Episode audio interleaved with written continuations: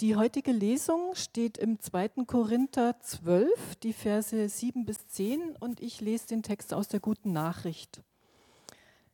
Ich habe unbeschreibliche Dinge geschaut, aber damit ich mir nichts darauf einbilde, hat Gott mir einen Stachel ins Fleisch gegeben.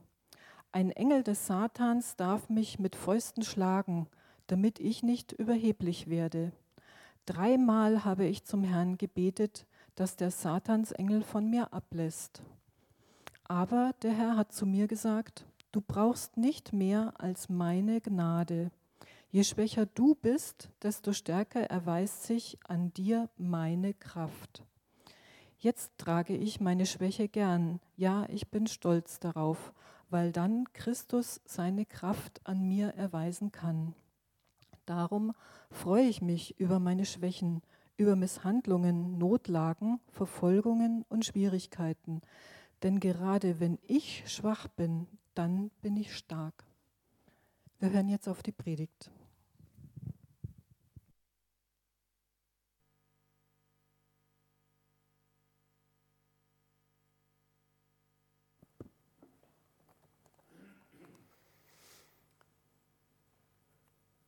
Wir haben bei uns eine Predigtreihe zum Gebet gehabt.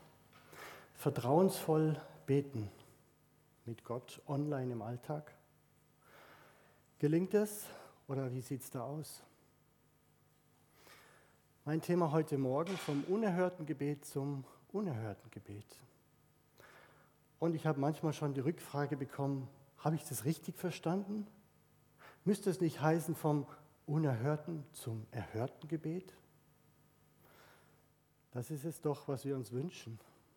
Eine Technik, eine Methode, irgendwas, was funktioniert, Gebet rein und unten kommt die Antwort raus. Leider oder vielleicht auch ganz bewusst funktioniert es nicht so. Wo beten Menschen überall? An ganz unterschiedlichen Orten, aus ganz unterschiedlichen Anlässen und auch mit ganz unterschiedlichen Haltungen. In Gebeten zeigt sich eine Hoffnung, eine Hoffnung auf Veränderung, eine Hoffnung, dass jemand eingreift, eine Hoffnung, dass es einen Gott gibt, der etwas tut. Aber was, wenn es nicht eintritt? Was, wenn nichts passiert? Und ich glaube, die meisten kennen das. Wir beten und nichts passiert. Und vielleicht beten wir noch intensiver, noch anhaltender. Aber es passiert nichts. Wir sehen nichts, wir hören nichts, wir empfinden nichts. Ja, was dann? Was machen wir mit diesen Dingen, die einfach nichts bewirken? Vielleicht müssen wir intensiver beten. Vielleicht haben wir sogar ein schlechtes Gewissen, weil wir ja zu wenig gebetet haben. Aber auch das hilft uns nicht weiter. Auch das bringt nicht das, was wir uns erhofft haben. Darf ich dich fragen, warum betest du? Warum? Warum betest du? Ist es eine Gewohnheit? Ist es Tradition? Ist es eine Bitte, die dir auf dem Herzen liegt? Was ist dein tiefster Grund, warum du betest? Es lohnt sich mal darüber nachzudenken. Und was ist eigentlich eine Gebetserhörung? Wenn ich bete und sofort was sehe, was ist, wenn es morgen passiert? Oder in nächste Woche? In einem Jahr, in fünf oder in zehn Jahren? Zählt es noch als Gebetserhörung oder dann doch nicht mehr? Was ist, wenn was ganz anderes passiert? Ist das eine Gebetserhörung oder keine? Er merkt schon, es ist vielschichtig, es ist nicht so ganz einfach zu beantworten. Und was ist eigentlich mit der geistlichen Welt? Wir lesen das bei Daniel. Er betet und erstmal passiert gar nichts. Erst nach 21 Tagen bekommt er eine Antwort. Warum? Weil in der geistlichen Welt ein Kampf stattgefunden hat, von dem wir oft gar nichts wissen, nichts mitkriegen, weil wir nicht hineinsehen können. Was machen wir mit den Gebeten, die unbeantwortet bleiben? Gibst du dir selbst die Schuld? Vielleicht habe ich ja zu wenig geglaubt, zu wenig gebetet, war ich zu wenig mit dem Herzen dabei oder was auch immer. Alles, was wir erleben, auch im Glauben, das hat Auswirkungen auf unser Leben und auf unseren Glauben. Alles, was uns bewegt in unserem Herzen, das hat Auswirkungen auf unseren Glauben. So wie damals bei meinem Freund, zwölf Jahre alt. Wir waren beste Freunde, wir haben alles gemeinsam gemacht. Wir waren unterwegs und dann an diesem einen Tag, er hat einen Bauernhof und wir haben da öfter mitgeholfen und das Futter wurde reingezogen mit einer Seilwinde und er schaltet sie ein, merkt nicht, dass sein Fuß in der Schlinge steht und sein Fuß wird abgetrennt. Er stirbt. Was machen wir damit? Wohin damit? Du bist selbst betroffen, du bist berührt, du hast einen Schmerz im Herzen, aber du weißt nicht wohin. Und du fragst Gott und du bekommst keine Antwort. Ich habe bis heute keine Antwort darauf. Warum? Erlauben wir uns überhaupt die Frage zu stellen, warum? Manchmal hört man dann, frag nicht warum, frag wozu. Aber hat nicht Jesus selbst am Kreuz die Frage gestellt, warum? Ich glaube, wir dürfen ehrlich sein. Und wenn die Frage kommt, warum, dann dürfen wir sie stellen. Ehrlich sein vor Gott. Ehrlich fragen, warum? Ich verstehe es nicht. Und diese Zeiten sind immer ein Angriffspunkt für den Teufel. Er will zerstören. Er will unseren Glauben zerstören. Er will unsere Beziehung zu Gott zerstören. Er will uns das rauben, was wir haben, das Vertrauen rauben, er will töten. Und genau das ist es. Dort spricht er hinein in unsere Gedanken. Siehst du, dein Gott hilft doch nicht. Dein Gott tut doch nichts. Dein Gott lässt es zu. Er schaut zu. Sind das nicht Gedanken, die wir alle kennen in diesen Situationen? Dann, wenn wir besonders verletzlich sind, wenn wir es nicht verstehen, und in diesem Moment kann ich meinen Glauben verlieren. Und ich kann Menschen verstehen, die dann sagen, ich will nicht mehr glauben oder ich kann nicht mehr glauben. Oder ich bleibe weiter dran. Ich versuche weiter dran zu bleiben an diesem Glauben, weiter zu vertrauen Wenn wir in die Bibel schauen, dann finden wir einige Beispiele dazu und wir haben vorhin den Text von Paulus gehört. Er berichtet, er war im Gefängnis. Er wurde geschlagen, er war in Lebensgefahr, hat Schiffbruch erlebt, er wurde fast zu Tode gesteinigt, Schmerz und Hunger, Durst. Aber er hatte auch Visionen und Offenbarungen. All das hat er erlebt. Und dann berichtet er, von einem Dorn im Fleisch. Irgendetwas, was ihn körperlich niedergedrückt hat. Und wir lesen, dreimal habe ich Gott gebeten. Er betet also zu Gott, Gott, befreie mich davon. Nimm das weg. Und was sagt Gott? Lass dir an meiner Gnade genügen. Aber Paulus ist ein Mensch, so wie du und ich. Und er betet nochmal sagt, Gott, du nimm das weg ich könnte dir doch viel besser dienen. So ein menschliches Denken. Und Gott sagt wieder, lass dir an meiner Gnade genügen. Aber auch damit gibt Paulus sich nicht zufrieden. Und ein drittes Mal betet er zu Gott und bittet ihn, nimm mir das weg, befreie mich davon. Und Gott sagt wieder, lass dir an meiner Gnade genügen. Paulus hat eine Antwort bekommen. Aber die Antwort wollte er nicht hören. Er wollte nicht hören, lass dir in meiner Gnade genügen. Nein, er wollte frei werden. Und deswegen hat er wieder gebetet. Er wollte gern frei sein. aber er hat es nicht bekommen. Diesen Dorn im Fleisch, den musste er ertragen. Er wurde nicht befreit. Und ich habe mich gefragt, wie hat Paulus das gemacht? Wie ist er damit umgegangen? Was hat er getan, ohne bitter zu werden? Ohne seinen Glauben an den Nagel zu hängen? Oder ohne oberflächlich zu glauben?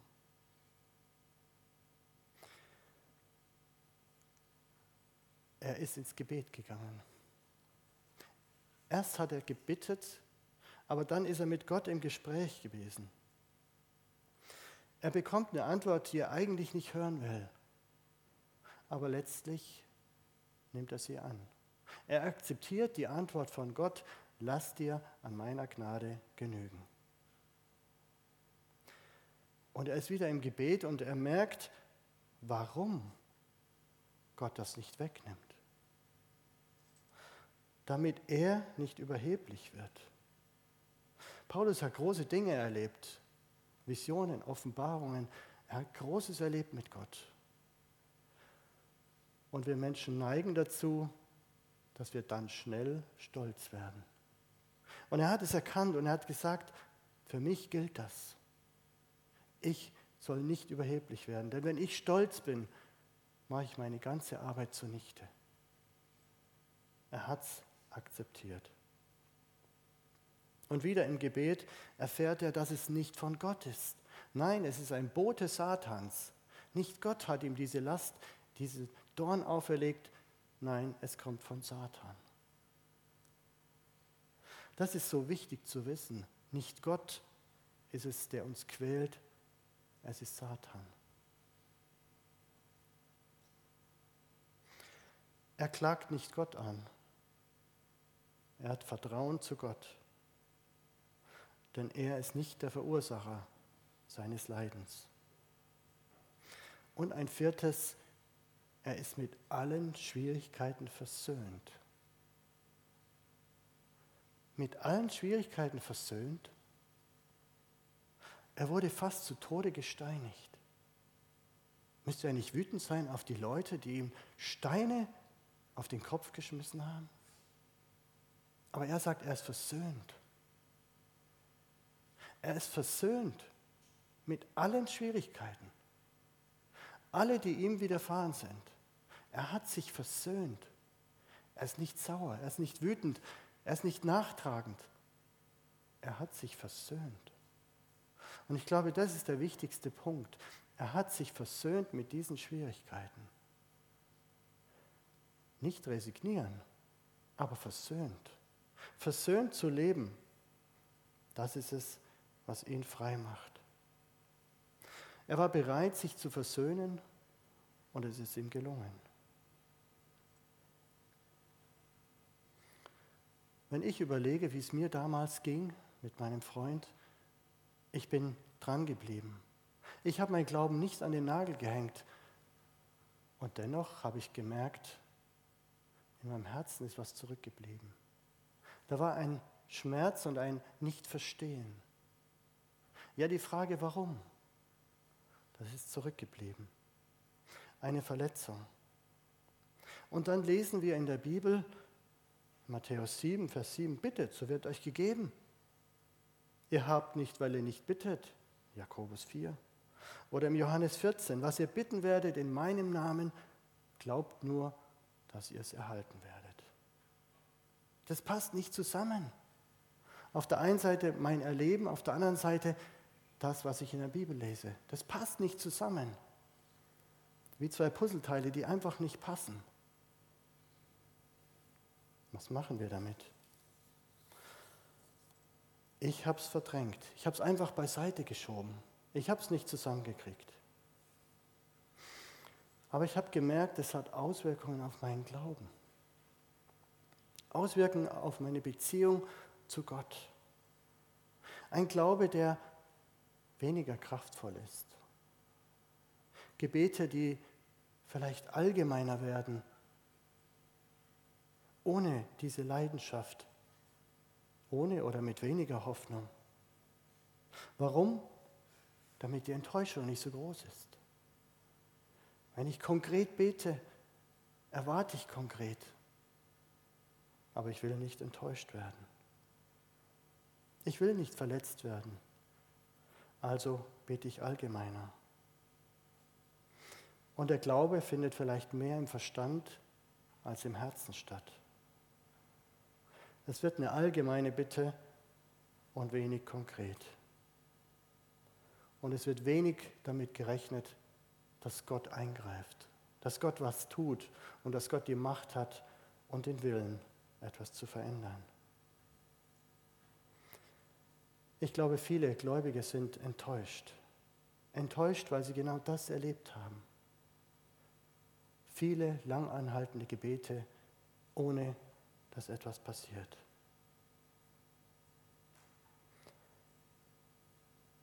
Da ist diese verbrannte Erde der unerhörten Gebete. Es ist verbrannt. Verbrannte Erde, da wächst nichts. Und das tragen wir in unseren Herzen. Wir haben das tief vergraben. Wir wollen uns gar nicht damit befassen, weil es ja wieder diesen Schmerz auslöst. Und weil wir im Gebet nicht das finden, was wir uns eigentlich erhofft haben, suchen wir lieber in der Welt. Wir suchen unsere Sehnsüchte zu stillen, suchen nach Anerkennung, Zuwendung, Liebe, Hoffnung, Wertschätzung und Identität. Und wir geben uns lieber mit Schlammlöchern zufrieden, obwohl wir doch die Quelle kennen. Geben wir uns zufrieden mit dem, was die Welt zu bieten hat. Aber der Schmerz hält uns ab. Der Schmerz hält uns ab, zur Quelle zu kommen. Wir brauchen wieder ganz neu diesen Hunger, einen Hunger nach einer Begegnung mit dem heiligen Gott. Ein Hunger nach seiner Gegenwart. Ein Verlangen, mit diesem Heiligen in Kontakt zu kommen. Eine ganz neue Haltung zum Gebet. Darf ich dich fragen, mit welcher Haltung gehst du ins Gebet? Ist es Pflicht? Ist es Gewohnheit? Wenn ich meine Enkelkinder abhole und die Tür geht auf, dann rennen sie auf mich zu und sagen, Opi, Opi, Opi. Und jeder will was erzählen. Jeder will zuerst. Hast du das schon mal in einer Gebetsgemeinschaft erlebt? Ich will zuerst mit Papa reden. Nein, ich. Wäre das nicht eine Haltung, zu sagen, ja, es ist mir wichtig, mit diesem Papa zu reden, mit diesem Gott im Kontakt zu sein. Aber wie kommen wir dahin? Wie kommen wir dahin, mit dieser Haltung zu Gott zu kommen? Wir brauchen eine Bereitschaft, das loszulassen, was uns unser Herz so ein Schmerz noch bewirkt. Und Gott sagt heute zu dir, gib mir diesen Schmerz. Gib du mir diese unerhörten Gebete. Leg sie vor ihn. Sag ihm, was du nicht verstehst. Bring ihm dein Warum. Diese Asche, diese verbrannte Erde, die Enttäuschungen, die Verletzung, den Schmerz. Wenn du möchtest, darfst du das jetzt tun, ganz persönlich ihm einfach geben. Ein zweites, den Hunger wecken. Es ist so einfach, den Hunger zu wecken. Du schaust dir ein Bild an und hast Hunger. Es ist so einfach. Und es gibt so viel mehr bei Gott. Wir brauchen dieses Bewusstsein, dass Gott so viel mehr hat für uns. Ich lese einige Verse aus Psalm 84. Wie sehr liebe ich deinen Tempel, den Ort, wo du wohnst. Ich kann es kaum erwarten, in deine Vorhöfe zu kommen. Mit Leib und Seele juble ich zu dir, du bist mein König und mein Gott. Glücklich sind alle, die in deinem Tempel wohnen dürfen. Ein Tag in deinem Tempel ist mehr wert als tausend andere. Glücklich ist jeder, der sich auf dich verlässt. Der Psalmist hat etwas erlebt der hat Erfahrungen gemacht mit Gott. Und das beschreibt er hier. eine Freude in seinem Herzen, wenn er in den Tempel Gottes kommt, wenn er in die Gegenwart Gottes kommt. Eine Freude, eine Hoffnung, eine Zuversicht. Viele gute Erfahrungen zu machen, das ist es, was durchträgt. Und die Menschen früher, die haben das immer so gemacht, die haben dann Steinhaufen aufgebaut, die haben Altäre errichtet, die haben Brunnen umbenannt. Warum? Jedes Mal, wenn sie dort vorbeigehen, konnten sie sich erinnern und sagen, an diesem Tag bin ich Gott begegnet. An diesem Tag habe ich das mit Gott erlebt. Und das ist so notwendig, dass wir uns daran erinnern, was wir mit Gott erlebt haben, wo wir mit ihm gesprochen haben, wo wir eine Antwort bekommen haben. Erfahrungen mit Gott. Es ist so notwendig, dass wir uns das immer wieder bewusst machen. Sein Wort hilft uns, wenn wir suchen, wenn wir forschen und entdecken, wie Gott ist. Lade den Heiligen Geist ein, dich zu führen, dir Dinge zu zeigen oder Dinge zu offenbaren, die du schon erlebt hast. Wir vergessen das zu sehr und zu schnell. Bitte ihn, den Hunger zu wecken, ganz neu. Einen Hunger nach einer Begegnung mit Gott. Wirkliche Begegnung mit Gott. Von seinem Herz zu deinem Herz. Wenn du am Herzen Gottes bist, dann kannst du alles sagen. Dann kannst du wirklich alles sagen, was dich bewegt. Das, was Menschen vielleicht nicht hören wollen. Gott kann es hören und Gott kann es verstehen. Kannst es vor ihm aussprechen, du kannst es loslassen und er versteht es. Und dann kann ganz neue Freude entstehen, Freude zum Gebet, ja zum Gespräch mit Gott. Nicht eine Pflicht, sondern eine Freude. Ja, ich möchte dir was erzählen.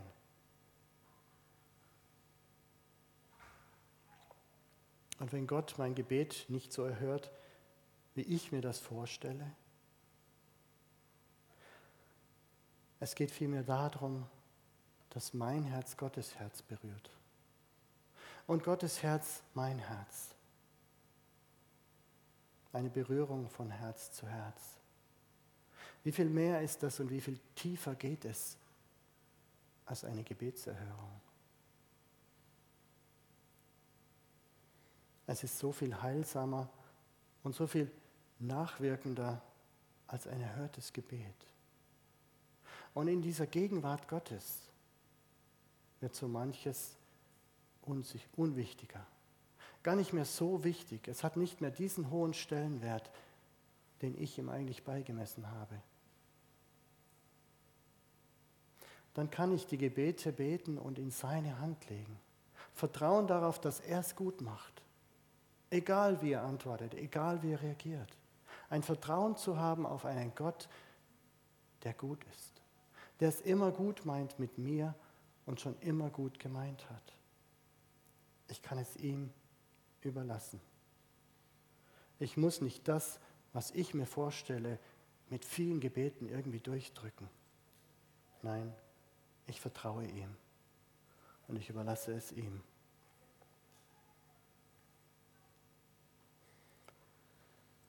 Es gibt Zeiten, in denen ist die Belastung groß. Und es gibt Tage, da ist Dunkelheit, da ist Nebel und vielleicht auch kein Weg zu sehen. Als ich an einem Punkt war, wo ich einfach tief unten war und nicht mehr weiter wusste, habe ich Gott gebeten, habe gesagt, Gott, greif ein. Bitte verändere doch etwas. Bitte tu doch etwas. Und Gott hat mir geantwortet. Aber eigentlich nicht so, wie ich es mir erhofft habe. Er hat gesagt, du kannst dich entscheiden. Möchtest du, dass ich jetzt eingreife oder möchtest du die ganze Fülle, die ich vorbereitet habe? Ich will beides. Ich will mich nicht entscheiden. Ich will, dass du jetzt eingreifst, aber ich will natürlich die Fülle. Ich will alles, was du vorbereitet hast. Aber irgendwie gibt es nur einen Weg.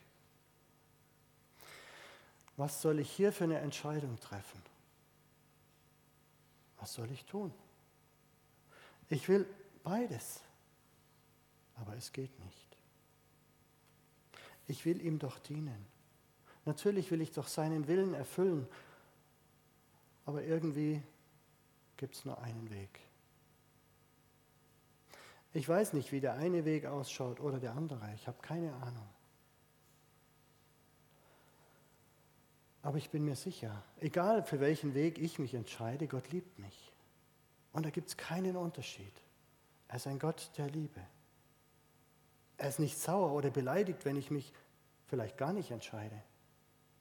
Er liebt mich. Das ist ganz sicher. Aber will ich weiter diese Last tragen? Will ich weiter das ertragen? Mir wird klar, dass ein Opfer ist für Gott. Ich kann in diesem Moment ein Opfer für ihn bringen. Ich kann Ja sagen zu dem, was er vorbereitet hat. Und es geht nur an diesem einen Punkt. Ich kann das nicht verschieben auf nächstes Jahr. Jetzt. Jetzt ist die Zeit, wo ich dieses Opfer bringen kann. Und ich weiß nicht, wie es so ausschaut, aber ich weiß, es ist möglich. Und wir singen oft in den Liedern, ich gebe dir alles her, ich gebe dir mein ganzes Leben. Aber an diesem Punkt singst du das nicht einfach so. An diesem Punkt kommt es dir nicht einfach über die Lippen zu sagen, ja natürlich. Nein, es geht viel tiefer. Mir helfen die Erfahrungen aus der Vergangenheit, Begegnungen mit Gott, sein Reden zu erleben, ihn als den liebenden Vater erlebt zu haben. All das ist das, was mir hilft. Und ich merke, nicht Gott braucht dieses Opfer, ich. Ich brauche es, wenn ich wachsen will, wenn ich weiterkommen will. Ich brauche das Opfer, nicht er. Und es ist unendlich schwer in dieser Zeit. Aber immer wieder habe ich Gottes Nähe erlebt, habe gespürt, er ist da. Er ist bei mir. Auch wenn sich äußerlich nichts verändert hat, so bin ich sicher, er ist da. Ich habe seinen Trost und seinen Beistand erlebt, seine Gegenwart. Ja, ich habe ihn erlebt wie nie zuvor. So eine tiefe und innige Begegnung mit ihm, in der ich einfach gespürt habe, da ist Freiheit. Da ist Liebe, da ist angenommen sein, da ist sein dürfen wie nirgendwo anders. Zeiten, die herausfordern. Erfahrungen, die ich gar nicht vermissen möchte. Zeiten, in denen du Gott ganz nahe sein darfst. Das ist mit nichts zu vergleichen. Das gibt es gar nicht in dieser Welt. Das ist gar nicht in Worte zu fassen oder irgendwie zu beschreiben. In der Gegenwart Gottes sein zu dürfen. Das ist viel tiefer, als wir uns das vorstellen können. Nicht nur von dieser Liebe reden, sondern diese Liebe spüren, im Herzen spüren, mit Körper, Geist und Seele zu empfinden. Ich durfte ihn erleben, ich durfte ihm begegnen, mittendrin in dieser Zeit. Und aus tiefstem Herzen habe ich gesagt, ja Gott, ja, ich will dir dieses Opfer geben. Ich möchte wachsen. Ich möchte weitergehen mit dir. Ich weiß, da ist noch viel mehr. Du hast noch so viel mehr für mich. Und ich möchte diese Fülle haben, ohne zu wissen, wann und wie die aussieht. Aber im Vertrauen darauf, dass er gut ist, dass er der liebende Vater ist, der es schon mein Leben lang gut mit mir meint, dieses Vertrauen zu haben. Und jedes Mal, wenn die Zeiten wieder so schwer sind, dann kann ich mich daran erinnern zu sagen, ja, ich trage es für dich, ich tue es für dich. Und ich weiß, du hast mir das zugesagt. Und es ist wieder eine Gelegenheit zu sagen, Gott, ja, ich vertraue dir. Ich halte fest. Und ich gebe dir einen kleinen Teil zurück von dem, was du getan hast. Niemals kann ich das tun, was du getan hast. Aber diesen kleinen Teil, den gebe ich dir gerne. Und ich kann ihm meine Liebe zum Ausdruck bringen, kann ihm zeigen, wie sehr ich ihn liebe. Und darauf vertrauen, dass er etwas Gutes daraus macht, das ich noch gar nicht sehen kann, das ich nicht weiß. Und so lange, wie er es für nötig hält. Nicht nach meinem Plan, sondern nach seinem. Ich weiß nicht, wo du gerade in deinem Glauben stehst, wie deine Beziehung zu Gott aussieht. Aber wenn da ein Schmerz ist, wenn da noch irgendwas ist, was dich hindert, dich wirklich hinzugeben, dann kannst du es jetzt tun. Dann kannst du jetzt Gott sagen, ja, diesen Schmerz, diese Enttäuschung, die gebe ich dir. Die lasse ich jetzt los. Die gebe ich jetzt ab an meinen liebenden Vater.